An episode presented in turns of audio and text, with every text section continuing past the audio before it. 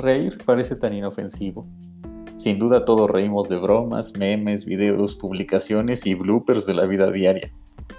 Hay mil cosas que son graciosas y que ocasionan que esbocemos una sonrisa o sucede, explotemos con una inoportuna carcajada.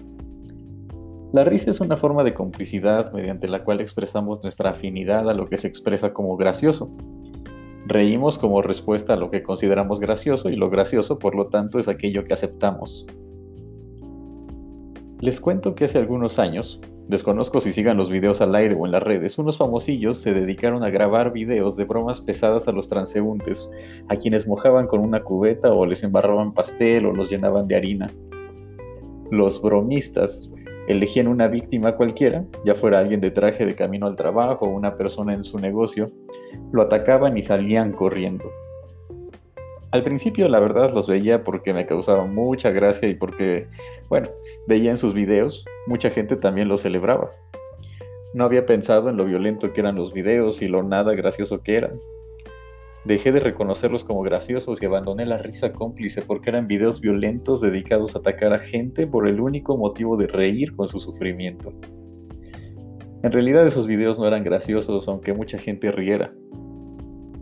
Me acordé de esos videos por la famosa y ya muy citada publicación de Luisito Comunica sobre la botella de mezcal. Como saben, muchas personas en las redes lo han defendido, otras más hemos mostrado nuestra indignación y un buen número considera que no hay nada importante en la publicación. Sin duda fue una imagen para provocar reacciones y risas, pero en realidad no tiene nada de gracioso.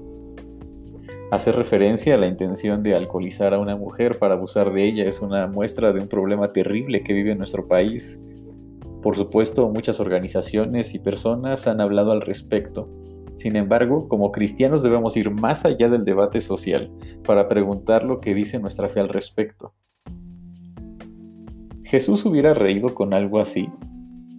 Puedo afirmar que no. En primer lugar, no hubiera reído porque aunque a mucha gente le parezca gracioso, en realidad no es una broma. Las bromas, no todas por supuesto, son una forma de hacer de un problema algo normal. Esto es tan normal que hasta se hace gracioso. En segundo lugar, Jesús no hubiera reído porque al hacerlo sería cómplice de un sistema muchas veces invisible que legitima el abuso sexual, de una cultura que permite abusar sexualmente de una mujer por estar alcoholizada, responsabilizándola por estar en ese estado. Sin duda creo que alcoholizarse no es para nada conveniente, pero de ninguna manera es un pretexto para evitar decir que quien abusa de una mujer en ese estado es un violador. Quien pretende emborrachar a una mujer para tener relaciones sexuales es alguien que opta por el abuso, por la autosatisfacción, lejos de disfrutar del consenso y consentimiento mutuo. Jesús no hubiera reído y lo denunciaría. Así lo hizo según los evangelios cuando defendió a las mujeres y cuestionó lo que muchos llamaban costumbre y tradición.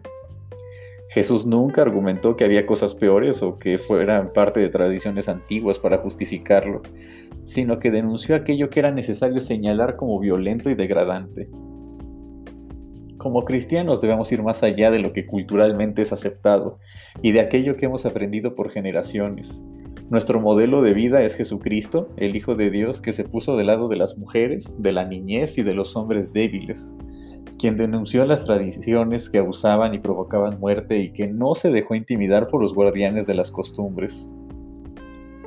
El Evangelio nos llama al arrepentimiento, palabra que significa cambiar de mentalidad o dar la vuelta. La verdad es que muchos hemos reído antes por publicaciones o bromas similares, así como a mí me daban risa los videos que les contaba. Muchos hombres, entre amigos y cómplices, hemos hecho bromas parecidas a las de Luisito Comunica, y otros tantos hemos pensado que no tiene nada de malo, pues al fin solo bromea. Sin embargo, nuestro estándar no es ningún influencer, ni las mil botellas con nombres peores que puedan existir, ni los que dicen una cosa u otra. Nuestro estándar es Jesucristo, quien no hubiera reído por algo así. Por lo tanto, es tiempo de dar la vuelta, de cambiar de mentalidad, de arrepentirse y darse cuenta del daño que hacemos al reír de aquello que provoca dolor. Es momento de dar la vuelta y dejar de mirar lo que por años o décadas se ha hecho para empezar a mirar al Dios liberador de Jesucristo. Es momento de cambiar de mentalidad y no pensar que esto no es tan malo porque hay cosas peores o que aquello no es tan importante o que al fin son bromas o que ellas tienen la culpa o que no todos los hombres somos iguales. Que no les ofenda cuando les llaman generación de cristal. Ojalá todos seamos quebrados en aquello que aleja de Dios y lastima al prójimo.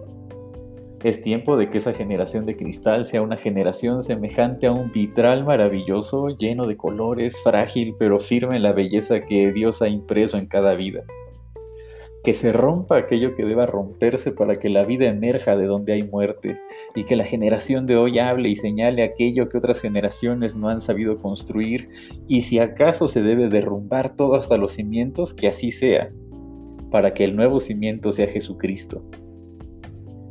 Hermanos hombres, no hay justo ni aun uno, dice el Señor en su palabra. Tomémoslo en serio y andemos el camino del arrepentimiento, para que la gracia abundante de Dios nos llene. Seguir a Jesús también es cuidar de lo que ríes. No sé que tu risa solape un sistema que abusa, que viola y que mata.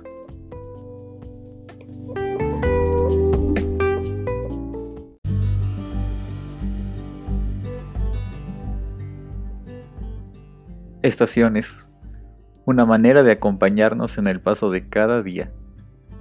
Que Dios te bendiga y seguimos conectados.